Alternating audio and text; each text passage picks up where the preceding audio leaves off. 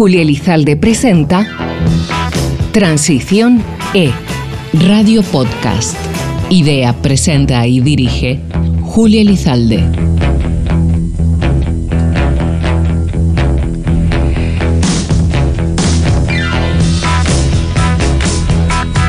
Eso nos gusta, nos atrae e incluso consigue cambiar nuestro carácter y ponernos de buen humor. Por eso y sobre todo cuando escasea, como es el caso del invierno en España, lo valoramos mucho más. Y de sol concentrado, eso sí, vamos a hablar en nuestro programa de hoy con un reconocido y prestigioso investigador. Bienvenidas, bienvenidos a Transicione.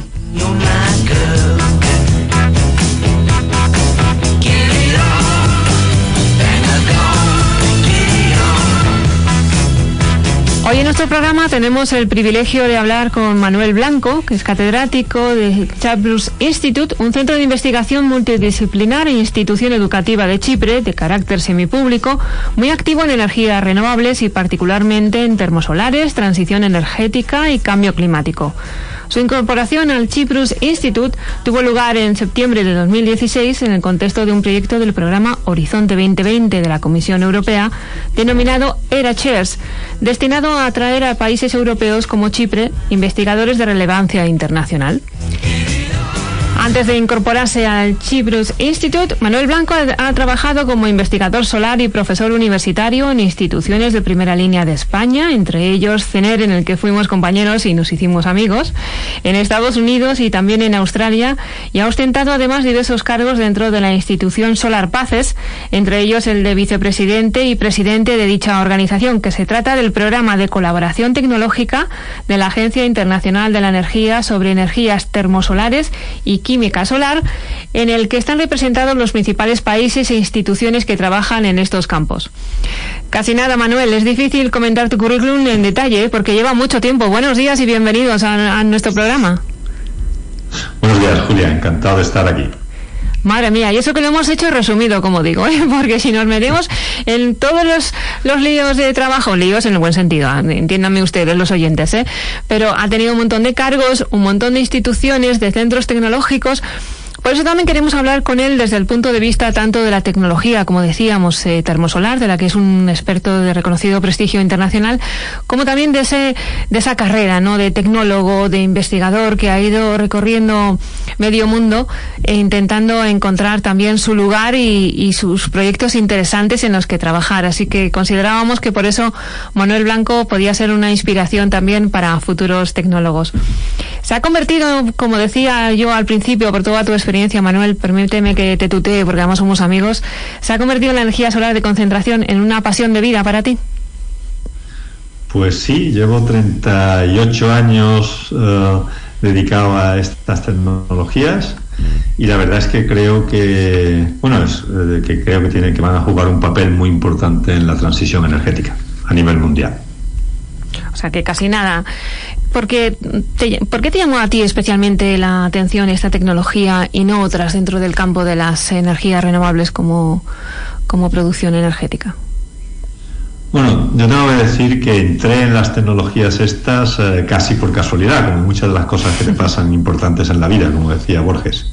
Eh, yo, yo estaba en cuarto año de carrera en la Escuela de Ingenieros de Sevilla y mi mentor intelectual, el profesor Valeriano Ruiz, eh, con el que tenía, bueno, había pasado la asignatura de termodinámica con él el año anterior y estaba trabajando en el departamento en, en, algunas cosas, me dijo que existía la oportunidad de ir a lo que después fue la plataforma solar de Almería, en aquel tiempo todavía no lo era, a trabajar en un proyecto internacional de la Agencia Internacional de la Energía, eh, de demostración de estas, de estas tecnologías. Me dijo que si, que si yo estaría interesado, y que me lo pensara y le dije que no tenía nada que pensar, que, me, que estaba interesado y, dos días más tarde estaba en Almería eh, trabajando en ese proyecto internacional.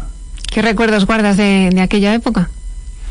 Pues unos recuerdos magníficos, tanto desde el punto de vista humano como desde el punto de vista técnico. Tampoco era habitual, ¿no? Que, que, que, se lanzara un tecnólogo así en un proyecto, además en este caso, como decías, incluso con colaboración internacional, todo esto. Bueno, no, no, no fue. Es que yo soy bastante lanzado, de verdad. Porque incluso una de las cosas que siempre recuerdo y lo he contado como anécdota en algunos sitios es que el profesor Valeriano Ruiz, mi amigo, muy amigo mío, eh, ah, después fue muy amigo mío, en aquel tiempo pues era profesor y bueno, nos conocíamos, pero vamos, eh, la, amistad fue creciendo mucho más en los, en los siguientes años. Me preguntó, me dijo que el lenguaje del, del proyecto era inglés, porque era eh, y que, bueno, que, que, si yo tenía algún problema con el inglés. Yo le dije, ¿tú qué crees? Y él tuvo la, la, buena idea de no preguntarme, de no decirme lo que creía, porque yo estoy seguro que él tenía claro que yo no sabía inglés en aquel momento, y no me dijo nada, y bueno, como vio que acepté, pues eh, me fui para Almería a una posición que tenía que saber inglés sin saber inglés y con un letrerito que me había escrito una amiga inglesa diciendo, por favor, eh, diciendo en inglés, por favor, no sé inglés, trata de que nadie hable conmigo durante los próximos seis meses. ¿En serio? ¿Que llevabas ese cartel? Sí, lo llevaba en, un, en, una nota y en cuanto me presentaron allí a mi colega, a mi, a mi colega, del que iba, la persona con la que iba a estar trabajando, que íbamos a compartir despacho, que era un investigador alemán, pues le enseñé, inmediatamente que me lo presentaron y me quedé a solas con él, le enseñé el letrero se partió de risa y me dijo ok y fue el que me estuvo parando cada vez que venía mi jefe, que era norteamericano, a hablar conmigo, él aparecía de cualquier sitio y se interponía y después me decía lo que el jefe me había intentado decir y así estuvo pues eh, ayudándome durante los seis meses y en seis meses ya estaba yo con un inglés suficiente para entender a, para trabajar allí. Bueno, bueno, y entiendo que habrían sido buenos amigos luego. Sí, sí, sí. Precisamente nos comentaba en su día, hicimos otro programa sobre solar de concentración. Luis Crespo también, con sus inicios, también precisamente en el sur de España también y también en un, en un eh, proyecto internacional de cómo hablaban ese spanglish, ¿no? Un poco cómo le sonaba a ellos, que eran las frases en inglés y ya al final hasta, hasta los anglosajones se acostumbraban a, a la forma española de, de, hablar. Yo creo que en estos casos se demuestra que si eh, alguien quiere se entiende, ¿no? A pesar del lenguaje y de, y de, y de todo lo demás, de los obstáculos que puedan pasar, porque en este caso lo que teníais era la ilusión porque saliera adelante el proyecto. Efectivamente, y, sí, al final enseñas a los otros a que cuando tú dices algo que no les suena, pues ya saben que, que estás intentando decir otra cosa, pero el problema con el español es que pronunciamos, bueno, el problema, la ventaja del español es que, que tenemos un sistema muy bueno que lo, que lo que se escribe se pronuncia perfectamente porque las reglas son fantásticas. El inglés no pasa eso, tú oyes cosas que se escriben de la misma forma y se pronuncian muy diferente y entonces nosotros tenemos la tendencia a pronunciarlo de la misma forma. Entonces, eh, bueno, al final se van acostumbrando y, bueno, aquí estamos. Solar al menos casi toda la vida en el extranjero y solar y solar al menos se dice lo mismo, con lo cual se escribe más o menos igual. Ahí tenéis una ventaja los solares. efectivamente. bueno, pues no lo, he, no lo he visto hacer nada mal, porque posteriormente en 1996 vuelves a Almería en este caso como director de la plataforma solar de CIEMAT. ¿Cuáles fueron tus principales retos eh, a superar por aquel entonces que recuerdes? Bueno, sí, eh, volví en el 96. Eh, cuando terminé el proyecto internacional del que hablaba, me fui directamente a los Estados Unidos porque mi jefe, que era norteamericano, me propuso de la Universidad de Massachusetts y del Sandia National Lab, me propuso que me fuera para allá. Así que sí, conseguí aprender suficiente inglés para... Te iba a decir, ya os entendíais, ¿no? Como para charlar un poco. Eso es, eso es. Total, eh, cuando volví fue un honor para mí, eh, bueno, volver a la plataforma solar, que ya era la plataforma solar como director. Y bueno, los, los retos fueron muchos, porque me, me, hizo gracia porque mi jefe me dijo, no, no, aquí está todo tranquilo, no tienes, esto hay que llevarlo normal, de mejorar los me, me llamaron entre otras cosas para mejorar los sistemas de gestión, había problemas también con las relaciones laborales y tal, que también conseguimos eh, mejorarlo mucho. Y pero me dijo mi jefe, no, aquí esto está bien, tenemos una colaboración con Alemania que es muy estable, etcétera. Bueno, pues al año de estar allí, el gobierno alemán decide que eh, no es de interés de Alemania seguir eh, con la colaboración hispano-alemana en la plataforma solar. Vaya hombre. Eh, y entonces, bueno, el DLR, que era nuestro, nuestro centro investigador colaborador, que llevaba la cogestión con el CIEMAT de la plataforma solar, pues opinaba distinto que el gobierno alemán. Afortunadamente. conseguimos eh, conseguir que, el DLR siguiera y que la colaboración siguiera, pero fue un, un reto y fue, fue complicado porque el, representante que mandaron pues ni siquiera dejó que el DLR estuviera en las conversaciones, mm. eh, insistía que las empresas no tenían interés ninguno y la, discusión se terminó cuando diciendo eso en el, la sede del, del, CIEMAT, pues yo puse sobre la mesa 40, bueno, no sé si 20 o 40 eh, cartas de empresas de tanto alemanas como españolas y de otros países que expresaban el interés por la tecnología. Entonces eh, ahí se acabó la reunión eh, pero eh, porque claro, le dije que lo que estaba diciendo no, no, tenía las bases eh, exactas y, después, el, después se llegó a un acuerdo. Modificamos la relación con el DLR, pero para que no, pues ya no, porque aportaban menos y ya nos iban a tener la cogestión de la PSA, pero siguieron allí y la colaboración con el DLR ha sido magnífica hasta ahora. Bueno, y una de las razones por la que hoy estoy en España es porque he venido al 40 aniversario de la plataforma solar, invitado por el CIEMAT, eh, que ha sido un acto que tuvo lugar el 2 de diciembre. Qué bonito recuerdo, ¿no? Porque es una infraestructura, además, como decimos, referencia en España y a nivel internacional con el, tema de concentración. Y el haber participado y haber puesto tu granito de arena, como, como ahora decías también, es importante, supongo. Efectivamente, además me encontré allí con, bueno, con todo el mundo que mucha gente que conocía. Una de las cosas de la que estoy más orgulloso del tema este de los de arreglar el tema de la relación con los, con los trabajadores, porque había, eh, no era un problema del CIEMAD, era un problema pues legal, etcétera. Teníamos una contrata en la que había por ley que contratarlo todos los años. Entonces, las mismas personas eran contratadas por diferentes empresas, de las, eran los operadores de las plantas, la gente que llevaba la operación, la parte técnica, y, cada año pues eh, eran contratadas por una nueva empresa sin que les reconocieran la antigüedad, casi siempre trataban de bajarles el sueldo, etcétera. Y al final yo con la ayuda del abogado del Estado conseguimos, viendo antecedentes del ICONA, cómo se trabaja en esas mismas circunstancias, de, mm, mm, necesitaba, el CIEMAN necesitaba la flexibilidad de cada año poder eh, contratar a la gente que necesitara, pero al mismo tiempo queríamos reconocerle la antigüedad y lo conseguimos hacer eh, eh, legalmente basado en antecedentes de otras de otros problemas similares en otras ramas de, en otros sectores. Ya. Estábamos hablando de la década de inicio de los años 80 del siglo pasado. Supongo que también tuvisteis que hacer bastante labor de divulgación, ¿no? Sí, bueno, y sobre todo, eh, bueno, mucha labor de divulgación y porque además eh, hasta entonces lo del cambio climático se sabía, digamos, porque yo participé también en la en la Exposición Universal de Sevilla e intenté, bueno, hice muchas cosas para hablar del cambio climático allí y que en la exposición tuviera, se tuviera en cuenta el tema energético, pero eh, estoy hablando del 92.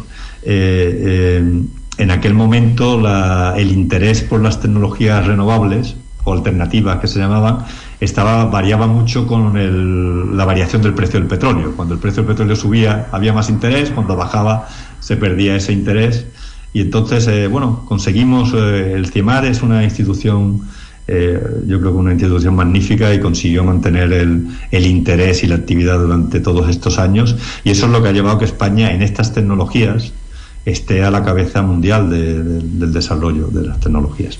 Ahora tú trabajas actualmente, estábamos diciendo que estás en el extranjero. El sector de la CSP en España, por lo tanto, dirías que está reconocido, se valora. Eh, los tecnólogos eh, son referencia, en tu caso es evidente que sí, porque me consta, pero eh, los tecnólogos son, como digo, citados en, como referencia en áreas internacionales de, de CSP. Pues, eh, pues claro que sí. Como sabes, eh, yo estuve en España cuando empezó la, tarifa, el, régimen especial, en el 2006 hasta el 2012, y que es cuando se paró. Eh, y bueno, España sigue siendo uno de los países que tiene más, más plantas instaladas de esta tecnología. Esas instalaciones de planta dieron lugar a un enorme, bueno, un enorme conocimiento. Eso, todo eso pasó precisamente por la labor de la plataforma solar, la Universidad de Sevilla y otros centros de investigación, el CENER, etcétera, el CENER con C, perdón, eh, durante, durante años, pero sobre todo eh, el tema de, las todas las plantas que se pusieron se pusieron con ingeniería española, con una gran parte de una de las cosas que es muy importante de esta tecnología es el contenido local y conseguimos que estas plantas tuvieran un contenido local del 80, entre el 60 y el 80%.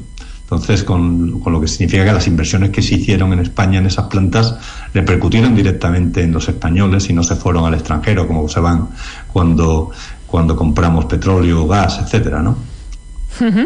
Eh, precisamente nombramos algunos centros tecnológicos, nombrabas a CENER, el Centro Nacional de Energías Renovables, donde nos conocimos tú y yo, y, además de compañeros, nos hicimos amigos. Fuiste allí en CENER, director, como decía, del Departamento de Energía Solar Térmica.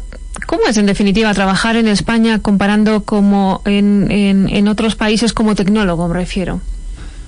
Bueno, la principal diferencia, y no, digamos, eh, yo en, todos los sitios que he estado, en los sitios que he estado en España, en el CIMAR, en el CENER, eh, la profesionalidad ha sido magnífica. Eh, tengo un recuerdo muy bueno de los de, todos los de todos los centros en los que he trabajado. En el extranjero, digamos que sobre todo en los Estados Unidos y he estado también en Australia. Eh, en los Estados Unidos y en Australia, pues digamos que, yo creo que, que son mejores en la parte de aquilatar el tiempo que te hace falta para trabajar. Yo en los Estados Unidos siempre he estado trabajando, este, si tenía un trabajo, el, enfoque y el, ámbito del trabajo me permitía salir a la hora que, estaba prevista que saliera, no tenía que hacer horas extras, estaba metido el, hacer artículos y toda la, todas las actividades que tenías que hacer de investigación estaban contempladas en tu perfil de trabajo. Y esa la planificación y el, y el digamos está, está por lo menos hasta hasta cuando yo he estado allí y cuando en comparación con cuando estuve aquí estaba mejor mejor adaptada. Esa es una de las cosas que en el CENER la verdad es que también a mí me llamó muchísimo la atención eh, que el CENER me parece uno, es uno de los centros en los que trabajo mejor. En el CIMAT también trabajé muy bien, pero sí había más diferencias, por ejemplo, eh, en esa parte de que se pensaba, comparabas el CIEMAR con el DLR que estábamos trabajando juntos y tenían siempre más medios para hacer las cosas y estaban mejor dimensionados eh, los de los alemanes que nosotros. En el CENER esa, eso no, no, pasaba tanto de esa manera y la verdad es que mi experiencia en el CENER fue, fue fantástica. Si yo me fui de aquí es porque se paró en España la, la termosolar de una forma importante y yo quería seguir. Eh, bueno, tuve además la oportunidad de, irme a, a Cesairo. A Australia, nada más. Australia, llevar el proyecto, el proyecto de, investigación más importante de Australia en esta tecnología, un proyecto de 80 millones de, de dólares y ciento, cientos de investigadores. Ahí sí que en tu espíritu inquieto que ya están eh, comprobando los, los oyentes que, que, tienes y que les digo yo que les certifico que lo tienes y lo sigues manteniendo, irse a Australia tuvo que ser una decisión difícil, por muy interesante que fuera el proyecto, ¿no? Bueno, sí, fue, fue eh, complicada porque, sobre todo a nivel personal, porque no tenía claro si mi familia me iba a seguir. Eh, después, cuando llegué a Australia, yo me enamoré del, del país. Yo estuve viviendo en Newcastle eh, a mí me gusta muchísimo el mar, también estaba el mar en Almería, etcétera, pero el, mar que había en Newcastle, que era en la playa, es el paraíso de los surfistas. Eh, yo no soy surfista, pero simplemente paseaba por el mar y aquello es precioso. Ahí se disfruta del sol también. Sí, sí, el forma de disfrutar. fantástico y la, y la mentalidad y la, la mentalidad de los australianos también es un, tengo mucho cariño al, al, al país. Julia Elizalde presenta Transición E, Radio Podcast. Idea, presenta y dirige Julia Elizalde. Y seguimos en transición, ¿eh? Con mucha energía. Ya ven que además la conversación con Manuel Blanco nos da para conversar sobre su vida personal, cómo ha ido también enlazada con la vida profesional y los importantes retos a los que se ha enfrentado. Por eso, a partir de ahora, en este, en este bloque del programa, me gustaría, Manuel, que nos comentaras un poco cómo consideras tú que ha sido el desarrollo en general de la CSP, de la solar de concentración. Bueno, pues eh, eh, la solar de concentración empezó, los inicios se hicieron primero en fundamentalmente eh, en España, en Estados Unidos, en Israel y en Tokio también, cuando, se, cuando la, segunda crisis del petróleo empezó en el 1900, al, 1900, al, al final de 1970 cuando los países de la OCDE decidieron que tenían que buscar alternativas al petróleo porque era carísimo en aquel momento. Eh, después, eh, como dije antes, ha, subido, ha sufrido muchas eh, variaciones. Se, se hicieron las primeras demostraciones se hicieron en los Estados Unidos y, la, y en España, en la plataforma solar, donde las, el proyecto SSPS, en el que fue el principio de mi carrera, pues fue la primera vez que se vertió electricidad solar a la, red en Europa. Después España también, después se creó la plataforma solar y España ha sido pionera en la, con la tarifa, el régimen de tarifa especial, etcétera. Pusimos las primeras plantas comerciales en Europa también eh, en España. Y España en estos momentos sigue siendo, a pesar del parón que hubo desde el 2012, sigue siendo uno de los países que creo que el país que tiene más potencia instalada las plantas que llevan funcionando desde entonces están funcionando muy bien, muchas de ellas con almacenamiento, produciendo por la noche, etcétera, porque hace poco ha habido alguna alguna polémica de si la energía solar puede almacenar o no y por lo menos esta tecnología puede almacenar y muy bien y a precios bastante bastante asequibles.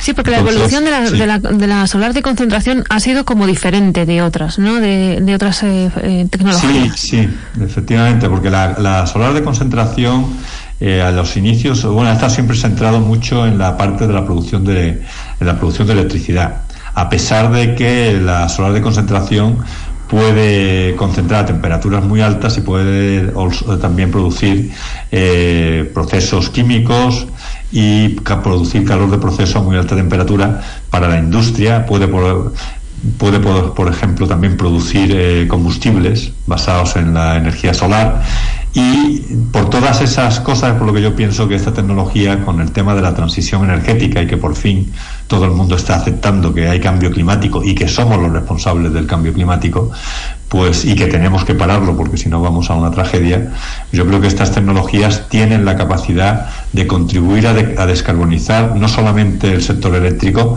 sino una gran parte del sector industrial y el sector de transporte, cosa que otras eh, no tienen. Porque tú considerarías si serías capaz de afirmar que es una tecnología ya madura o está a punto de serlo. Bueno, es una tecnología que las plantas que existen actualmente están funcionando, como digo, en España. Eh, una de las cosas que tenemos en España que es muy bueno es la red eléctrica, la, web que tiene, que produce, da un montón de información en tiempo real de la producción de las plantas en España se puede ver que las plantas termosolares en España están produciendo de forma regular y con alta eficiencia eh, durante los años desde que están instaladas y produciendo energías, energía por la noche y, bueno tenemos una planta por ejemplo cerca de Sevilla Gema Solar que tiene 10 horas de almacenamiento una planta de 23 megavatios de potencia nominal y que desde, prácticamente de abril hasta septiembre puede producir eh, energía solar las 24 horas del día a potencia a potencia nominal en España las plantas que se pusieron eran de 50 megavatios de una por, por ley, por estaba limitada por ley. En otros países, en los Estados Unidos después, se han puesto plantas de 200 megavatios, también con 7-8 horas de, de almacenamiento a 200 megavatios, a esa potencia nominal. Con lo cual, estas, estas, estas tecnologías, digamos, ahora mismo, si son necesarias desplegarlas, la tecnología existe. Es cierto que es más eh, cara que otras tecnologías, pero tiene otras muchas ventajas y además tiene, a pesar de, que las ahora mismo las despliegas y van a funcionar perfectamente, tienen un montón todavía de recorrido de reducción de, costes y de, y de mejoras. Claro, de ahí que la I más D siga siendo interesante e importante las inversiones que se realizan para todo el tema de innovación en este tipo de tecnologías. Efectivamente, una de las cosas que, que, bueno, una de las cosas que habíamos hablado antes eh, parcialmente es que en España eh, empezamos a producir y somos líderes, pero se paró el desarrollo de estas tecnologías al parárselo del régimen especial. Y eh, desgraciadamente muchos de los ingenieros españoles que tienen un gran conocimiento en estas plantas están trabajando en la diáspora, están trabajando para otros países. Y estas, estas tecnologías van a a jugar un papel muy importante en la transición energética a nivel mundial. Para mí es un poco triste esa parte porque creo que es una de las pocas revoluciones tecnológicas en las que España está a la cabeza de la revolución tecnológica y se está dejando ir. Entonces, eh, yo creo que eso hay que, hay que resolverlo y la única forma, bueno, aparte que en nuestro país estas tecnologías tienen muchísimo, muchísimo sentido y, pueden servir además de, escaparate para, para promocionar nuestras tecnologías en el extranjero. Yo creo que tiene mucho sentido para España seguir apostando mucho más fuertemente de lo que está haciendo actualmente por estas por estas tecnologías. Bueno, afortunadamente también los proyectos de investigación suelen ser muchos internacionales y la cooperación aquí es eh, importante entre vosotros, ¿verdad? Los que estáis en el sector. Sí, efectivamente. Una de las cosas que habíamos apuntado antes es que yo he participado bueno, el, proyecto SSPS que hablamos, el primero que me incorporé de la Agencia Internacional de la Energía, después se derivó en lo que se llama, eh, lo que ahora es un, acuerdo internacional de colaboración, del que se llama Solar Paces, donde están todos los países que están interesados y que juegan un papel importante en estas tecnologías, con los principales centros mundiales. Y ahí ha estado España desde el principio. Eh, como digo, ha, jugado por papeles muy importantes siendo presidente, vicepresidente y, siendo eh, líder de, tareas, etcétera. Y es importantísimo esta colaboración internacional para seguir impulsando la tecnología, porque es una tecnología que se puede desplegar en una gran parte de los países del mundo de los países y que tiene muchas aplicaciones, entre ellos también has mencionado antes por encima el, el hecho de que la industria puede ser uno, una, eh, puede aplicaciones, digamos, como, como consumo para la industria. Efectivamente. Y una de las cosas también que es muy interesante, por ejemplo, es que esas tecnologías tienen mucho sentido en países de habla hispánica también, no solamente en España. Yo siempre recuerdo que el tema este del, de la cuando España en el siglo XVI, que era un país donde nunca se ponía el sol, pues yo creo que eso sigue siendo, puede seguir siendo verdad. Es un país en el que gracias a estas tecnologías, con el almacenamiento energético, etcétera, podemos tener tecnologías solares en las que el sol nunca se ponga, que nos puede servir para todo el mundo. Entonces, eh, lo que está pasando en Chile, por ejemplo, el papel de que estas tecnologías pueden jugar en Chile es, es eh, fenomenal. Y ahora mismo con la el interés en decarbonizar no solamente el sector eléctrico, sino todos los sectores, porque es imperativo para, eh, para la transición energética, pues efectivamente estas tecnologías pueden producir calor de proceso a, altas temperaturas para la minería.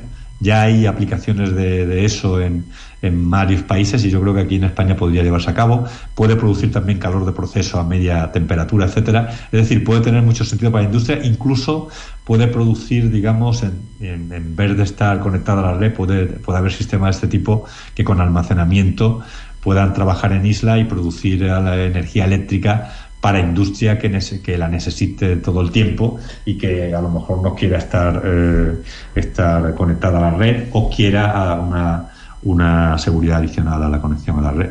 Eso es, ese es uno de los puntos fuertes de las horas de concentración, precisamente lo acabas de indicar, el almacenamiento, ¿cierto? Efectivamente, una de las cosas es que en esta tecnología podemos eh, el almacenamiento y la hibridación. Esta tecnología eh, tiene una se caracteriza porque primero se convierte, se capta la radiación solar y se convierte primero en energía térmica y una vez que está convertida en energía térmica, esta energía sirve para eh, mover un ciclo de potencia, un ciclo de potencia eh, de las plantas convencionales. Entonces, esto tiene varias ventajas. Primero, la energía térmica se puede mezclar con energía térmica procedente de otras de, otras formas de, de, energía. Por ejemplo, nosotros tenemos en España un ejemplo muy interesante de una planta de biomasa y energía solar que puede operar con energía renovable las, las 24 horas del día. Esto está cerca, eh, cerca de Barcelona.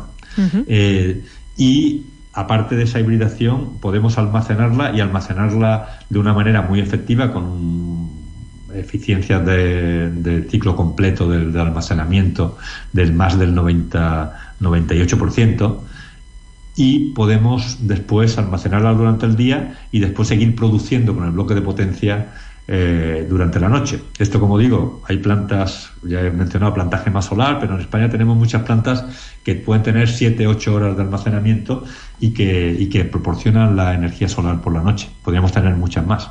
Y por lo tanto entiendo, doy por supuesto que por ahí irá el futuro también del desarrollo de esta tecnología.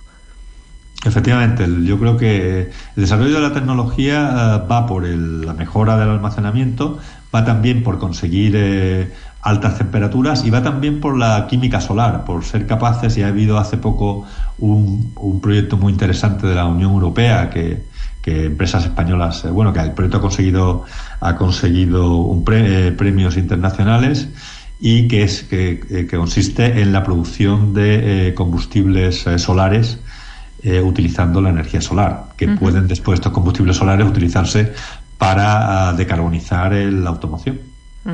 Combustibles solares, curioso. Sí, esto mm, está todavía muy incipiente, ¿no? Bueno, eh, está, se lleva mucho tiempo trabajando, pero es, eh, digamos, eh, es, es todavía hay bastante que, desarrollar, pero, pero bueno, ya están saliendo incluso spin-off y, y startup basados en que tratan de, poner esto comercial comercialmente. Yo creo que esto va a ser un futuro. Yo mi lo que yo opino es que con el tema de la eh, de la crisis de cambio, del, cambio climático, la crisis climática, vamos a tener que acelerar muchísimo la decarbonización de los sectores, de todo el sector económico, de todos los sectores económicos. Y esto va a llevar a un incremento sustancial del esfuerzo de investigación y a un acordamiento de los plazos desde la investigación a, a las aplicaciones comerciales. Porque no es, es imperativo, no podemos esperar los típicos 10 años que se esperaba antes, porque no tenemos, tenemos solamente casi una década y media para realmente decarbonizar una gran parte de nuestra economía. La información más destacada y actual sobre transición ecológica. La energía como eje central de los proyectos. La tecnología como protagonista de nuestra vida cotidiana. Todo está en Transición E con Julia Elizalde. Seguimos ya, como decíamos, en los eh, minutos finales de nuestro programa de Transición E charlando con Manuel Blanco, nuestro experto de hoy, en, eh, que nos está comentando todo en torno a las horas de concentración y además nos venía eh, comentando un poco la experiencia profesional que le ha llevado por diferentes países. Manuel, cuando vuelves a España, a nuestro país, ¿cómo lo encuentras? ¿Lo sueles encontrar muy cambiado? No, no vives lejos actualmente de lo que has venido viviendo, pero la encuentras muy cambiada.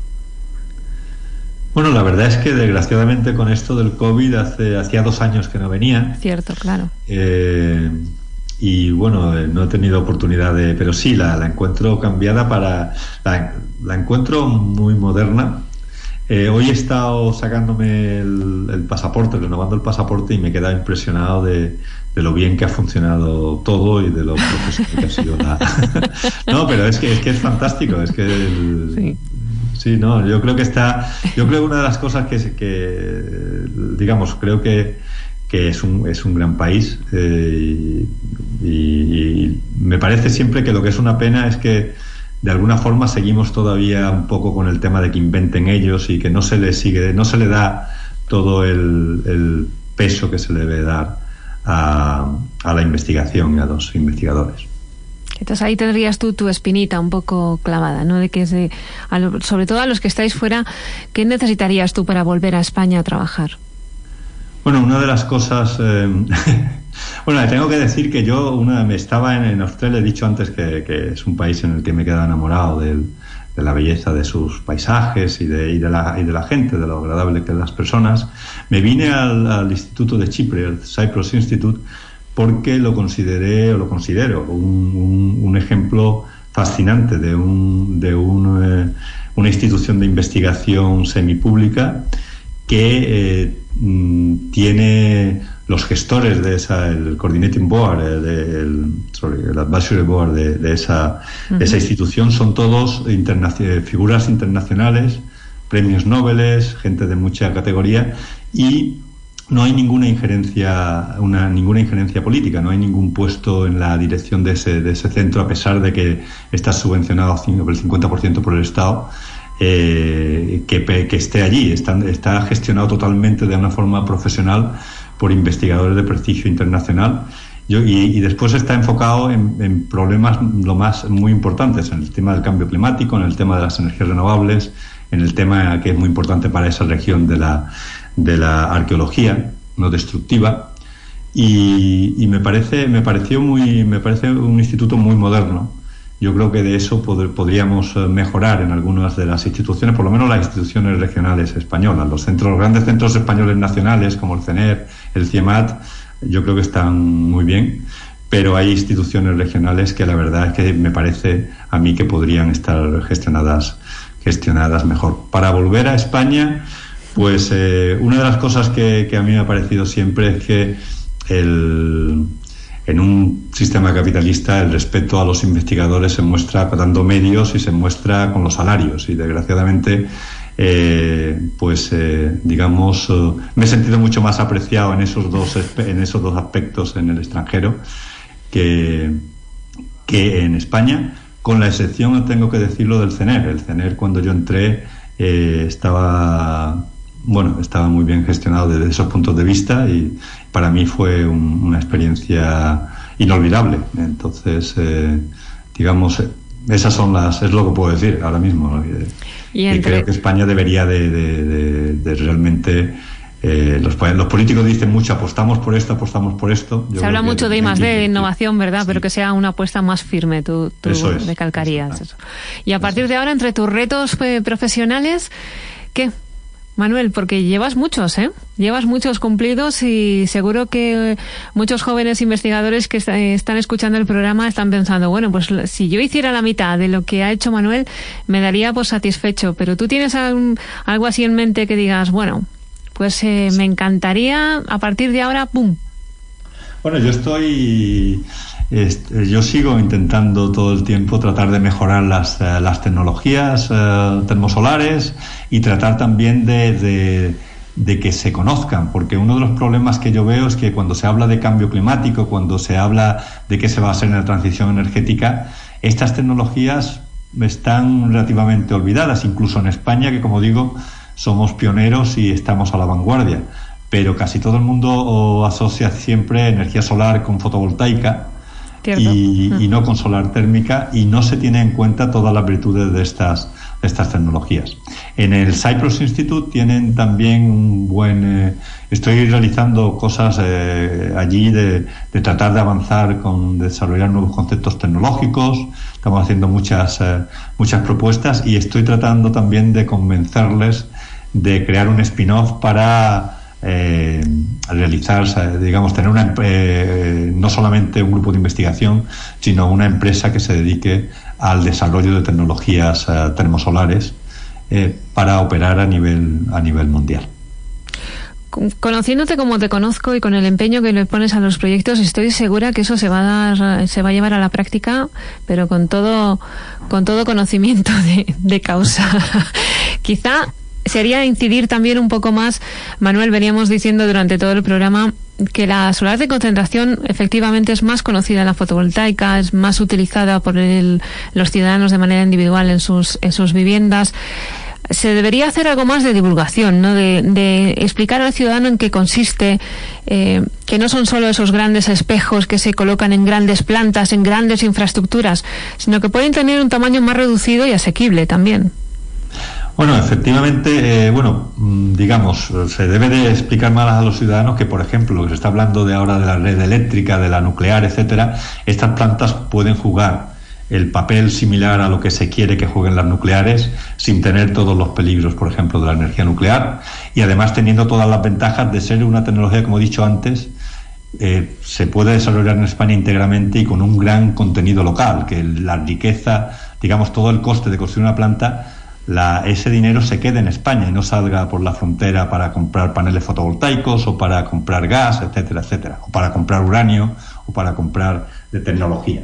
Entonces, eh, eso yo creo que es, eh, que es muy importante que lo sepa la gente y que sepa el papel que puede jugar no solamente en la decarbonización del sector energético, sino en la industria y, como he dicho, incluso en el sector de transporte con los combustibles con los combustibles solares. Gracias a los nuevos ciclos, porque una de las cosas que tiene es que como es una planta prácticamente convencional que solamente sustituye el carbón, el fuel, etcétera, por sol, pues todas las ventajas y todos los avances que se hacen en, las, en los bloques de potencia convencionales son también ventajas que puede asociar esta tecnología. Ahora hay un ciclo de potencia que es el ciclo del CO2 supercrítico, que tiene la promesa de, eh, de tener un alto rendimiento del orden de 10%. Ahora tiene una, una, planta de alto rendimiento puede tener un 35, 40%. Estas plantas pueden tener un 50, 55% de rendimiento. Y lo bueno que tienen es que se pueden escalar hacia abajo, es decir, disminuir su, eh, tener un alto rendimiento a baja relativamente potencias menores y eso permitiría aplicaciones más distribuidas de esta tecnología y a más alto rendimiento. Yo creo que eso también vendría muy bien para toda la transición energética, para muchos sitios que son aislados, para actuaciones empresariales eh, en empresas, etcétera. Claro, me has dejado un poco impactada con lo del CO2 súper crítico. No lo había escuchado hasta ahora y me ha dejado eso es como también eh, eh, de las de las cuestiones impactantes, ¿no? De esos mensajes que de vez en cuando, aunque sea para captar la atención de que la gente se informe más, esto podía ser uno de esos puntos. CO2 súper crítico. Me quedo con eso. Muy bien. Oye, muchísimas gracias Manuel Blanco por habernos atendido hoy tan amablemente en esta pausa que afortunadamente te ha traído de nuevo a nuestro país. Espero que nos hagas visitas más a menudo, que te veamos aquí, en este caso nosotros grabamos el programa en Madrid, así que te veamos por Madrid y que nos visites y entonces nos sacaremos eh, fotos juntos para que enseñemos a, a los oyentes en otro programa posterior que nos vayas contando también cómo has desarrollado todos esos proyectos en el Instituto de Chifre. Perfecto, un placer como siempre, Julia. Julia Elizalde presenta Transición E Radio Podcast. Idea, presenta y dirige Julia Elizalde.